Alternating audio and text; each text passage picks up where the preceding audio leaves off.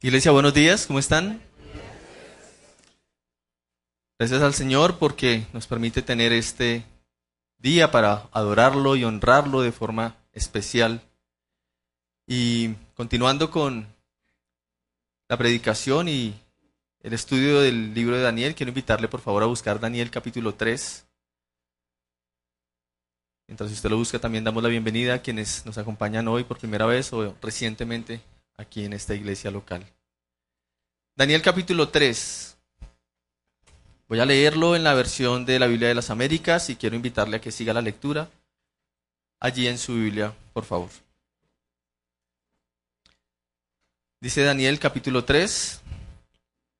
El rey Nabucodonosor hizo una estatua de oro cuya altura era de 60 codos y su anchura de 6 codos. La levantó en el llano de Dura en la provincia de Babilonia.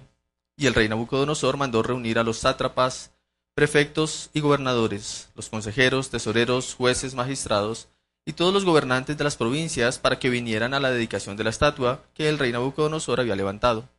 Entonces se reunieron los sátrapas, prefectos y gobernadores, los consejeros, tesoreros, jueces, magistrados y todos los gobernantes de las provincias para la dedicación de la estatua que el rey Nabucodonosor había levantado, y todos estaban de pie delante de la estatua que Nabucodonosor había levantado. Y el heraldo proclamó con fuerza, Se os ordena a vosotros, pueblos, naciones y lenguas, que en el momento en que oigáis el sonido del cuerno, la flauta, la lira, el arpa, el salterio, la gaita y toda clase de música, os postréis y adoréis la estatua de oro que el rey Nabucodonosor ha levantado. Pero el que no se postre y adore será echado inmediatamente en un horno de fuego ardiente. Por tanto, en el momento en que todos los pueblos oyeron el sonido del cuerno, la flauta, la lira, el arpa, el salterio, la gaita y toda clase de música, todos los pueblos, naciones y lenguas se postraron y adoraron la estatua de oro que el rey Nabucodonosor había levantado. Sin embargo, en aquel tiempo, algunos caldeos se presentaron y acusaron a los, a los judíos. Hablaron y dijeron al rey Nabucodonosor, Oh rey, vive para siempre. Tú, oh rey, has proclamado un decreto de que todo hombre que oiga el sonido del cuerno, la flauta, la lira, el arpa, el salterio, la gaita y toda clase de música, se postre y adore la estatua de oro. Y el que no se postre y adore será echado en un horno de fuego ardiente. Pero hay algunos judíos a quienes has puesto sobre la administración de la provincia de Babilonia, es decir, Sadrach, Mesach y Abednego. Y estos hombres, oh rey, no te hacen caso, no sirven a tus dioses ni adoran la estatua de oro que has levantado. Entonces Nabucodonosor, enojado y furioso, dio orden de traer a Sadrach, Mesach y Abednego. Estos hombres, pues, fueron conducidos ante el rey. Habló Nabucodonosor y les dijo, ¿Es verdad, Sadrach, Mesach y Abednego, que no servís a mis dioses ni adoráis la estatua de oro que he levantado? ¿Estáis dispuestos ahora para que cuando oigáis el sonido del cuerno, la flauta, la lira, el arpa, el salterio, la gaita y toda clase de música, os postréis y adoréis la estatua que he hecho? Porque si no la adoráis, inmediatamente seréis echados en un horno de fuego ardiente. ¿Y qué Dios será el que os libre de mis manos? Sadrach, Mesach y Abednego respondieron y dijeron al rey Nabucodonosor, no necesitamos darte una respuesta acerca de este asunto. Ciertamente nuestro Dios a quien servimos puede librarnos del horno de fuego ardiente, y de tu mano, oh rey, nos librará. Pero si no lo hace, has de saber, oh rey, que no serviremos a tus dioses, ni adoraremos la estatua de oro que has levantado. Entonces Nabucodonosor se llenó de furor y demudó su semblante contra Sadrach, Mesach y Abednego.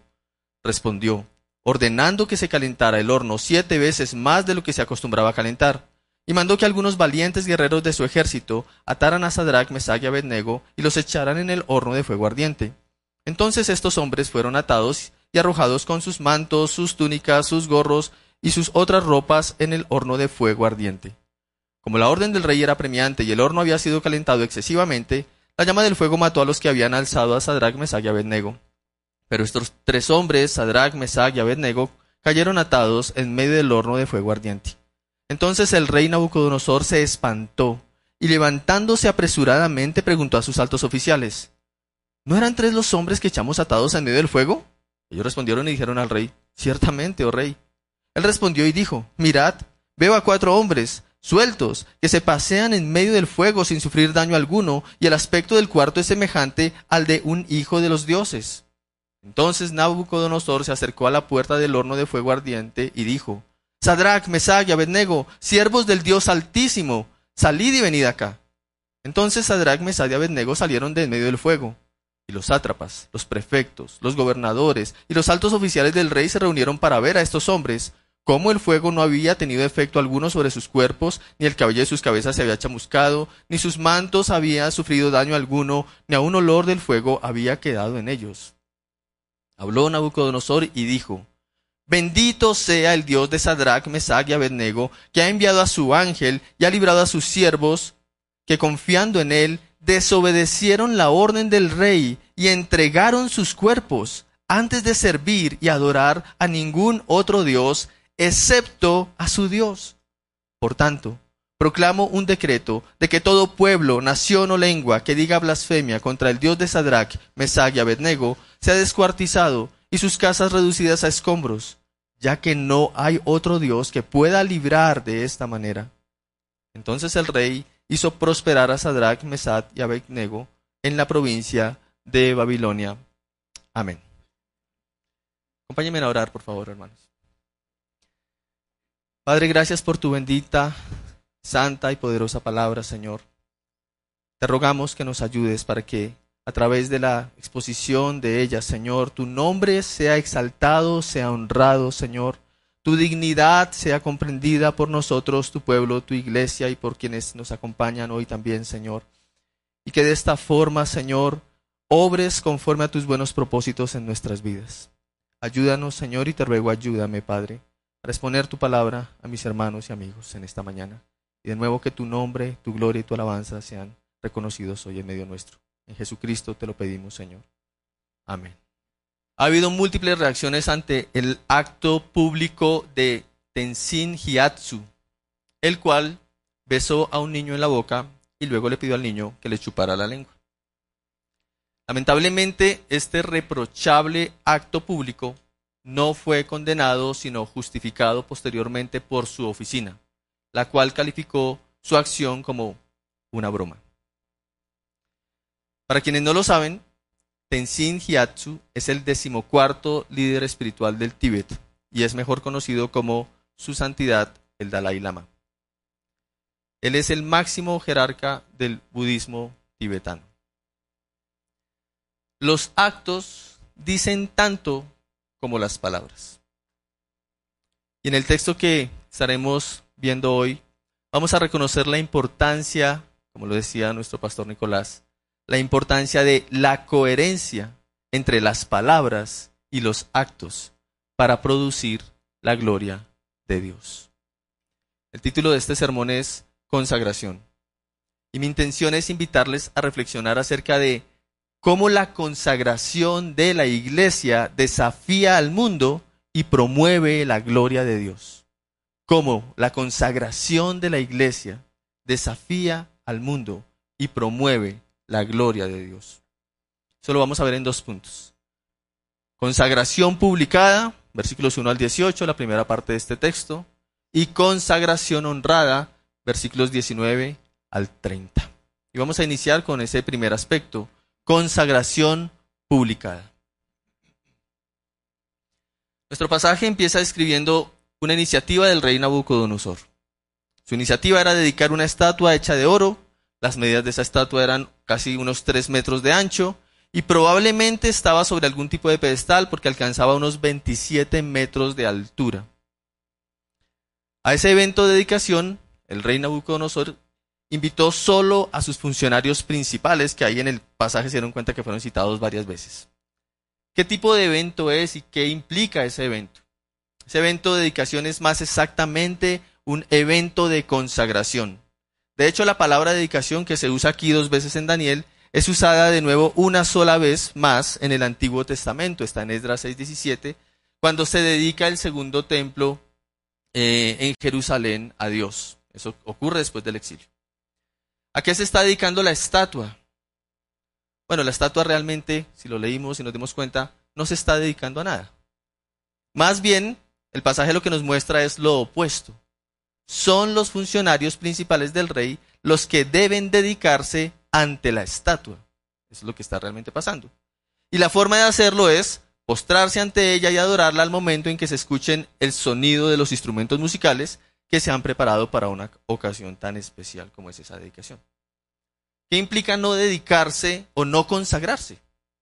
Los siervos del rey, que estaban allí presentes, que no se inclinen para adorar la estatua, inmediatamente serán arrojados en un horno que ya está encendido para ese propósito. ¿Cómo se va a desarrollar la ceremonia de dedicación? La ceremonia inicia con una fuerte proclamación del decreto real por parte de un heraldo, un hombre que proclamaba el decreto que el rey había indicado.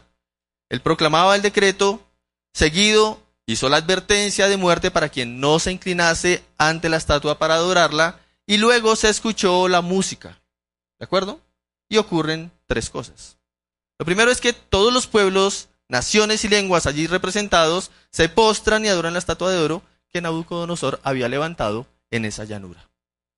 Lo segundo que ocurre es que solamente tres hombres no lo hacen, no se postran ni adoran, e inmediatamente son acusados por esa desobediencia.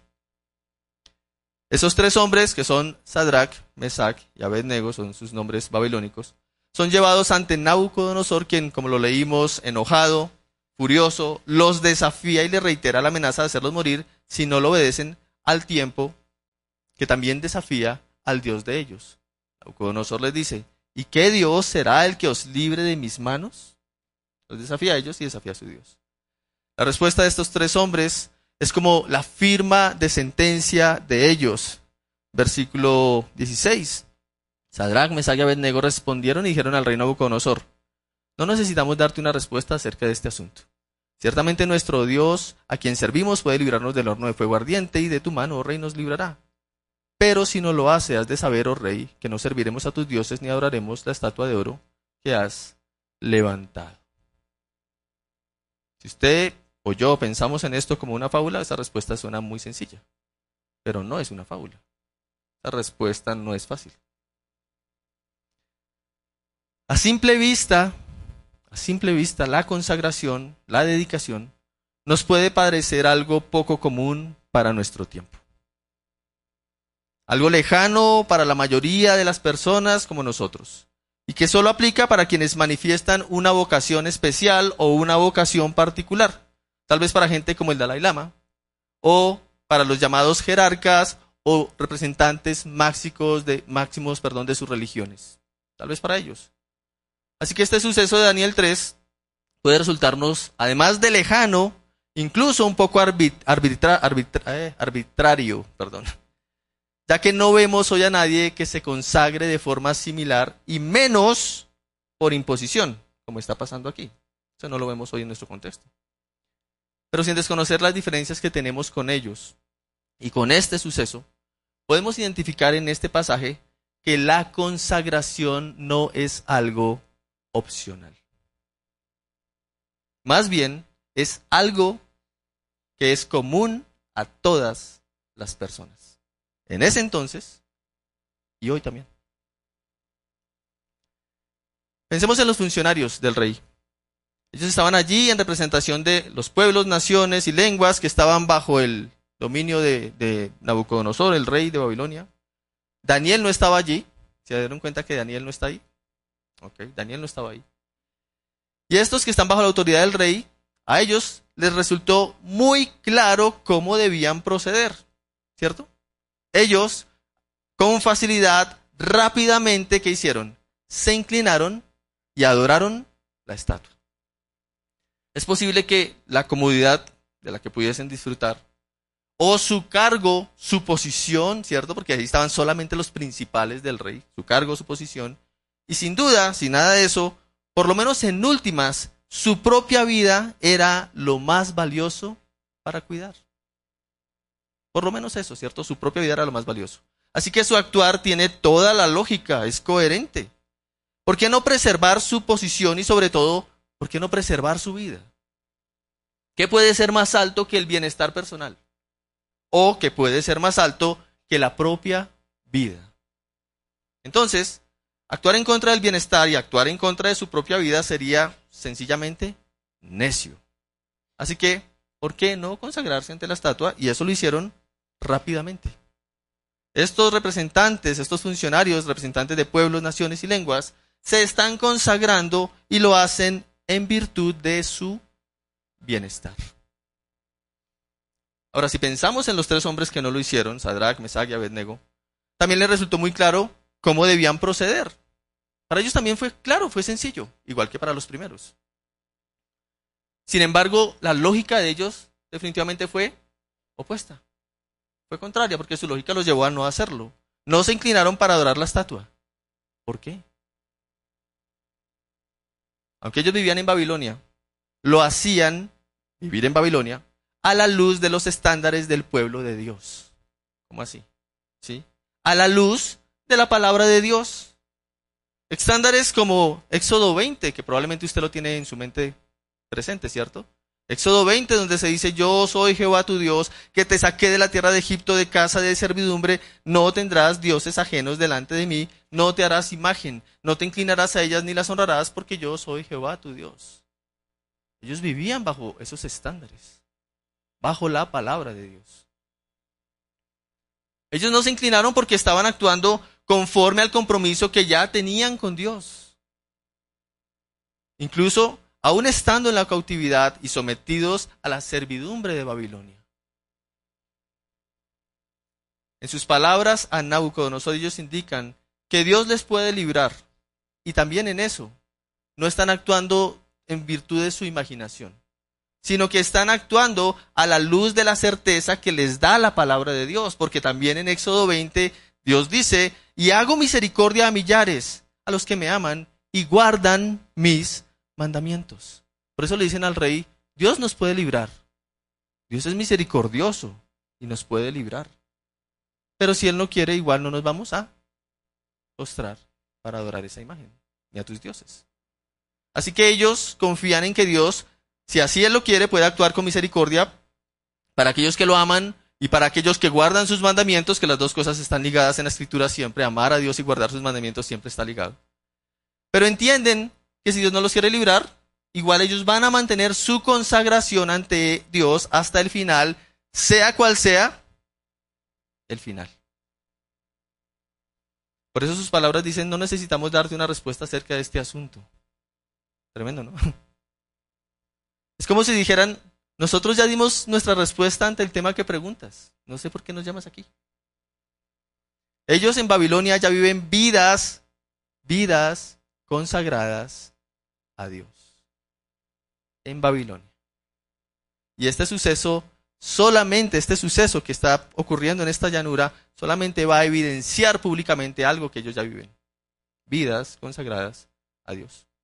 Así que el desafío pone en evidencia que su estatus de ser funcionarios principales del rey, porque ellos eran funcionarios principales del rey, si no, no estarían en esa llanura, ese estatus era algo para ellos secundario en ese momento.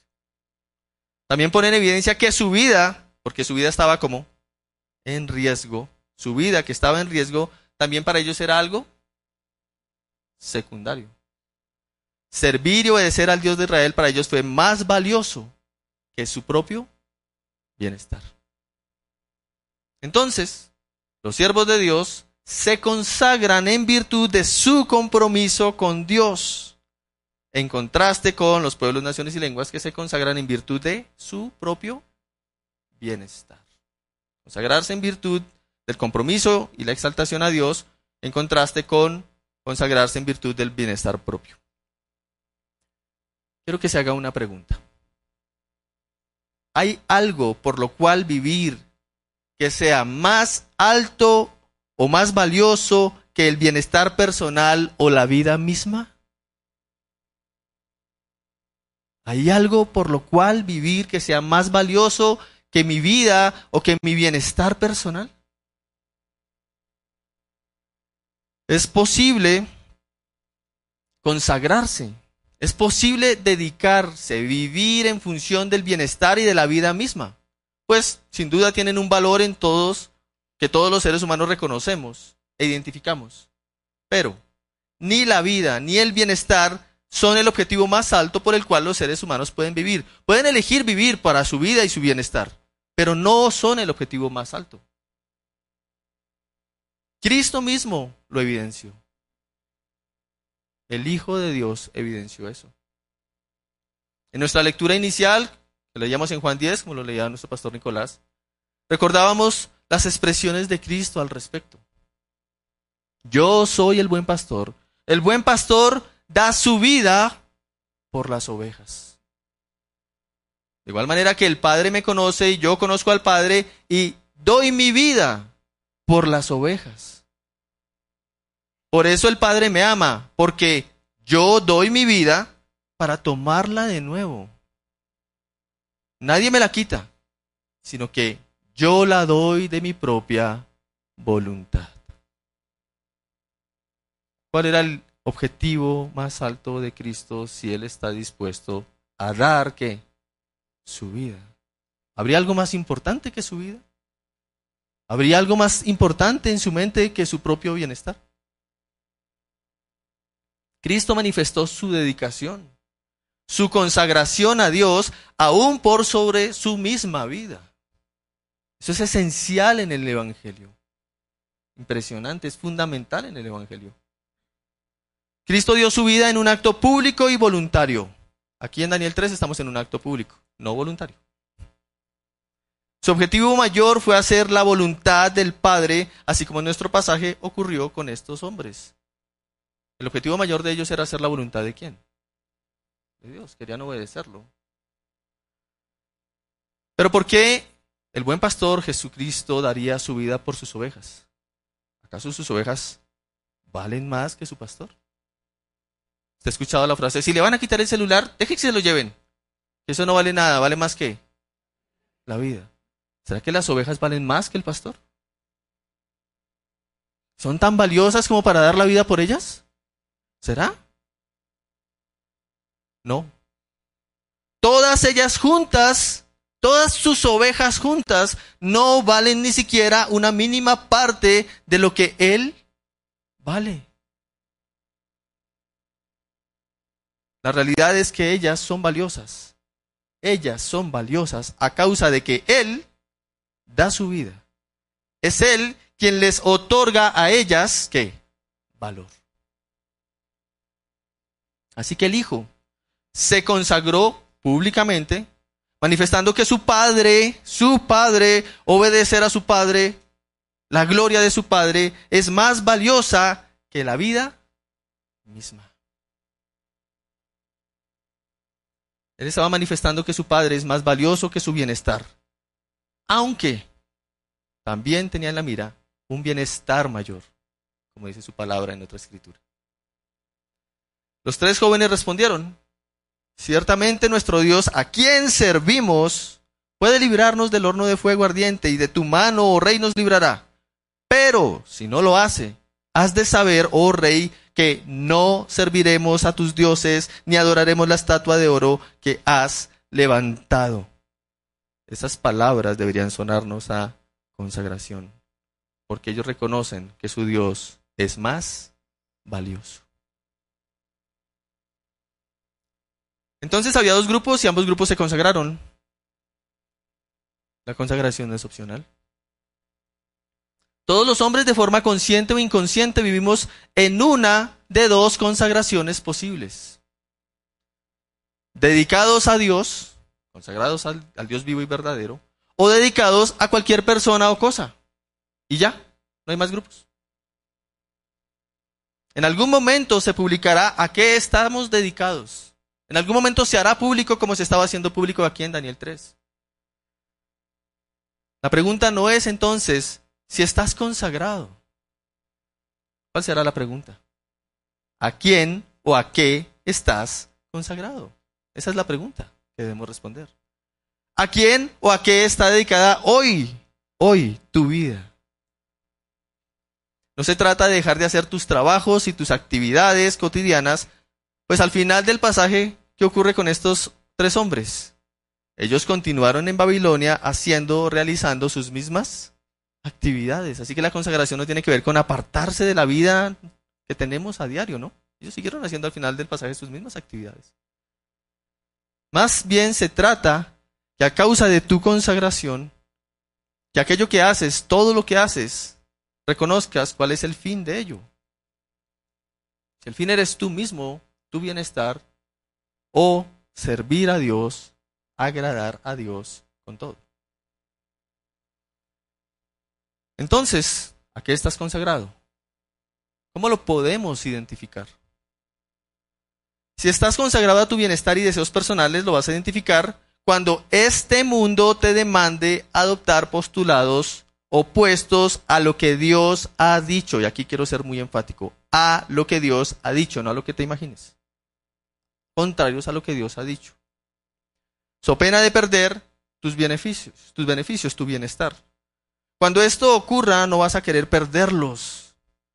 Y sin dificultad te inclinarás y adorarás viéndolo como lo más sensato, lo más lógico y lo más coherente. Pero si la dedicación de tu vida es agradar a Dios, lo vas a poder identificar cuando te halles perdiendo tus beneficios ante un mundo que te pide actuar de forma opuesta a Dios y de nuevo a la luz de la clara certeza que su palabra te brinda. Estos jóvenes o estos hombres se restringieron cuando se les pidió comer la comida del rey, ¿se acuerdan? ¿Por qué? Porque era opuesto a la palabra de Dios. No se restringieron cuando les pidieron a, aprender la lengua de los caldeos. Eso no, eso no peleaba contra las escrituras. Pero la comida del rey sí. Y aquí se están restringiendo cuando se les manda a adorar una estatua. Por lo mismo, va en contra de el mandato de Dios. En este momento notarás, en ese momento vas a notar si vives por algo mucho mayor, aunque por ello seas señalado, acusado o puedas perder beneficios. Pero ten mucho cuidado. Ten mucho cuidado porque la dedicación a Dios, la dedicación a Dios es un resultado de la obra que Dios mismo hace en los hombres. ¿Se entendió eso? La dedicación, la consagración a Dios es un resultado de la obra que Dios mismo hace en los hombres. A quienes Dios les da nuevos afectos que han sido puestos por Dios y para Dios. Es Dios el que los mueve a eso.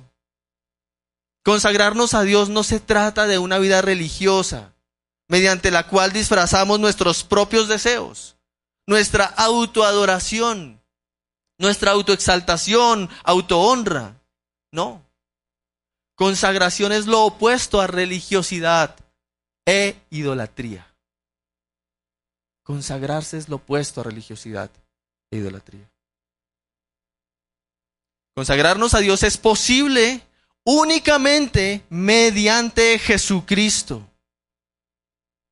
Porque Él dio lo máximo para agradar a quién? Al Padre. Él dio su vida por sus ovejas para darle con ello la gloria a Dios. Así que la vida consagrada a Dios se trata de una consecuencia de la obra de Cristo. Eso es la vida consagrada a Dios. Una consecuencia de la obra de Cristo. Si quita a Cristo y se quiere consagrar, va a tener religión. No va a tener nada más. Quiero abstenerme de poner ejemplos particulares, ya que cada uno de nosotros, dentro de su propio contexto, sabe a qué cosas está siendo desafiado para inclinarse y adorar. Cada uno en particular sabe en qué cosas usted está siendo desafiado para inclinarse y adorarlas.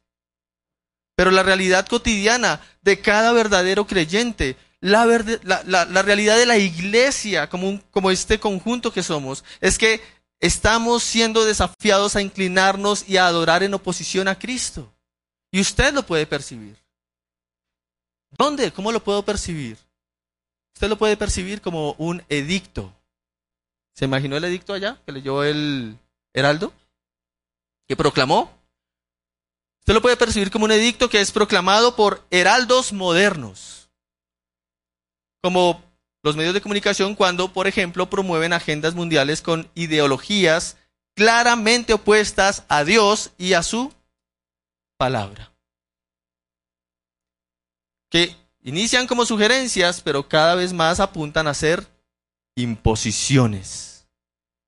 ¿Se sentía lejos del tiempo de Daniel? ¿Todavía se siente tan lejos? Ok. Pero no solamente lo puede percibir como un edicto que se impone también lo puede percibir como una fiesta. Es algo mucho más grato. porque está acompañado de buena música, flautas, tambores, arpas. ¿Y a quién no le gusta la música? Suena agradable, a eso me refiero, ¿no? Pero que ante ese lenguaje universal de sus ritmos y melodías usted se incline y adore, pero no a Cristo.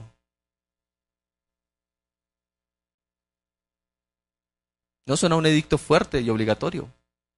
Suena más agradable. Pero voy a inclinarme y adorar, pero no a Cristo. Hay cosas que para nosotros pueden sonar así, más agradables, y nos invitan a lo mismo. También puede sonar como una amenaza, una advertencia de todo aquello que perderá y lo que después sufrirá si no se inclina ante múltiples estatuas muy altas y brillantes, pueden venir en su empresa, en donde usted estudia, en donde usted trabaja, y va a perder esos beneficios si usted no hace lo que es contrario a lo que Dios dice. ¿Cómo vas a actuar ante esos desafíos? ¿O cómo actúas ante esos desafíos? ¿Cómo debe actuar la iglesia ante esos desafíos hoy? ¿Lo has definido? ¿Es claro lo que vas a hacer? Porque para ellos, ¿cómo fue? Claro. No, no tenemos que hablar de ese asunto. Ya está definido hace rato. Así parecía que actuarán ellos, ¿no? Para ustedes, claro. Iglesia, ¿es clara para, para ti? ¿Cómo vas a actuar ante esos sucesos eventuales? ¿Será que valdrá la pena ubicarme en un segundo plano y vivir consagrado a Dios? ¿Valdrá la pena vivir desechando lo que claramente no honra a Dios, sacrificando mi bienestar y dándole la prioridad a Cristo como Él merece y Él demanda? Tratar de responder esa pregunta nos lleva a nuestro segundo punto. Nabucodonosor, y ese punto es la consagración honrada. ¿Va a ceder Nabucodonosor? ¿Va a cambiar de opinión? No, no debíamos esperar eso. Él manda a calentar el horno al máximo nivel. ¿Va a tener compasión? No, tampoco podemos esperar eso. No los va a alabar por sus convicciones, sino que los tratará como hombres desobedientes, los mandará a atar, los lanzará dentro del horno, así en el proceso de lanzarlos tenga que morir los mismos ejecutores. Nabucodonosor y su acto público entonces continuarán como si nada? No, tampoco espere eso. Porque este acto se convirtió en la consagración ahora pública de los siervos de Dios, donde el rey y sus altos funcionarios y sus oficiales se convirtieron en testigos. Este acto público ahora es el acto de dedicación de tres hombres que previamente consagraron sus vidas al servicio a Dios. Por lo cual ya no, ya no servían a los dioses del rey. Este es un acto público de consagración al Dios verdadero para que el Hijo de Dios sea visto. Esos tres hombres, en un acto de la misericordia de Dios, porque no mueren, sino que son honrados por Dios al ser preservados en medio del fuego y estar acompañados allí de alguien más. Versículo 25, el rey respondió y dijo, mirad, veo a cuatro hombres sueltos que pasean por en medio del fuego sin sufrir daño alguno y el aspecto del cuarto es semejante al de un hijo de los dioses. Ellos fueron preservados para que al salir de allí el rey y todos los funcionarios, al verlos, pudieran reconocer al Dios a quienes ellos se habían consagrado para servirle. Eso nos dice el versículo 27. Y los sátrapas, los prefectos, los gobernadores y los altos oficiales del rey se reunieron para ver a estos hombres. ¿Se imagina ese momento?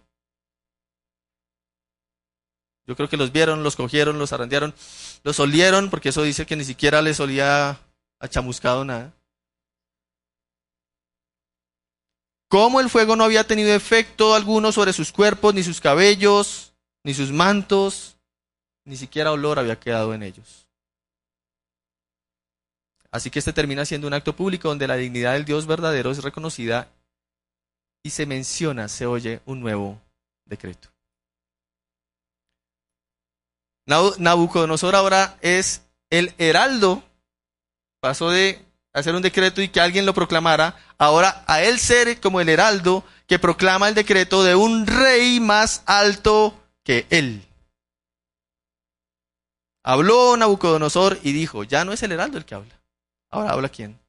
Nabucodonosor, como un heraldo de un rey superior a él.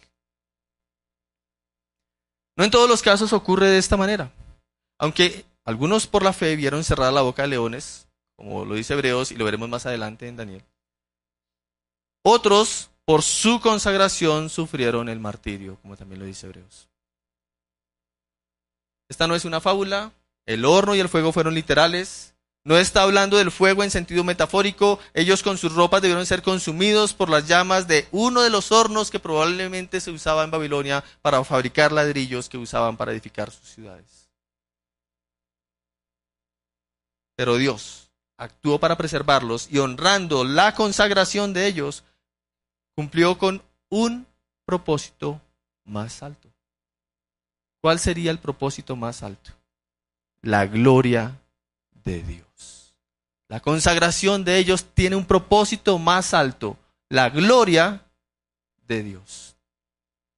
Es así como la consagración de los siervos desafía al mundo y promueve la gloria de Dios, estos siervos pero asimismo es así como la consagración de la iglesia de Cristo desafía al mundo y promueve hoy la gloria de Dios.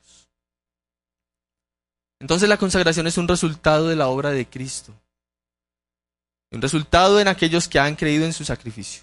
La consagración tiene como fin más alto la gloria de Dios. Sus siervos son solo un medio para que Dios sea reconocido y su nombre sea honrado como Dios sin igual. ¿Puedo vivir tal consagración hoy para la gloria de Dios? Lo leemos al principio en Romanos 12. Por consiguiente, hermanos, os ruego por las misericordias de Dios que presentéis vuestros cuerpos. ¿Se parece a Daniel? ¿Qué presentaron ellos? Les tocó, ¿no? No tenían otra opción. Os ruego, ¿qué diferencia? ¿Por qué habrá una diferencia ahí? Por causa de Cristo. Os ruego por las misericordias de Dios, que presentéis vuestros cuerpos como sacrificio vivo y santo, aceptable a Dios, que es vuestro culto racional. No os conforméis a este siglo, sino transformaos mediante la renovación de vuestro entendimiento, para que comprobéis cuál sea la buena voluntad de Dios, agradable y perfecta. Por causa de Cristo la consagración, se trata de la acción de presentar nuestros cuerpos como un sacrificio vivo y santo. Solo por Cristo tal acción será aceptable a Dios y será honrada por Él, solo por Cristo, no por su esfuerzo o por el mío, solo por Cristo. Al mismo tiempo, su propósito es la gloria de Dios y no otra cosa. La consagración no tiene ningún otro propósito, sino la gloria de Dios. Iglesia, ¿identificas que más allá de un comportamiento religioso, la consagración hace parte de la misma vida del creyente? Presentando nuestros cuerpos de forma cotidiana en sacrificio vivo, santo y agradable a Dios, de forma cotidiana y luego de forma comunitaria. Para la iglesia es necesario el recordatorio y mandato de no adaptarnos a este mundo. No vivir como vive el mundo que nos rodea, no actuar como actúa el mundo, porque le pertenecemos a Dios quien nos salvó y Él no es un Dios más entre muchos. Él es el único y el verdadero Dios. Nuestro Dios es el verdadero será reconocido en virtud de la coherencia, la concordancia de nuestras palabras con nuestra vida, con nuestras acciones. Así que como creyentes, por favor, hagamos un alto y examinemos si nuestra dedicación, si nuestra dedicación es incluso más clara y evidente que la de estos tres hombres, porque debería serlo. Más clara y evidente que la de estos tres. En Cristo hemos sido llamados para mostrar a Dios con nuestro cuerpo, en medio de esta época y de esta sociedad, sea cual sea el desafío que este mundo nos presente. Nuestro objetivo es que otros, al ver nuestra vida, no perfectas, pero que sí puedan ver a Cristo, y al ver vidas dedicadas a Cristo, consagradas ante la majestad de Cristo, puedan afirmar algo semejante a lo que afirmó Nabucodonosor. Miren, veo a cuatro hombres sueltos que se pasean en medio del fuego sin sufrir daño alguno. Y el aspecto del cuarto es semejante al, al de un hijo de los dioses. Es como si él dijera, eran tres hombres, pero ahora veo cuatro. Y el cuarto tiene un aspecto de divinidad. Así debería pasar con la iglesia cuando la vean. Son personas comunes y corrientes, viviendo de una forma extraña, está pasando un suceso muy extraño, pero veo a alguien más ahí. Tal vez Nabucodonosor lo vio a él como más refulgente que a las llamas mismas de ese horno. Iglesia, el pueblo redimido de Dios es aceptable por causa del Cordero de Dios y su consagración nunca, nunca será en vano. Permítanme citar las palabras de Juan en Apocalipsis 14.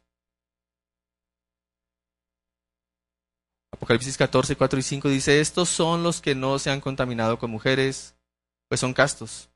Estos son los que siguen al Cordero a donde quiera que va. Estos han sido rescatados de entre los hombres como primicias para Dios y para el Cordero.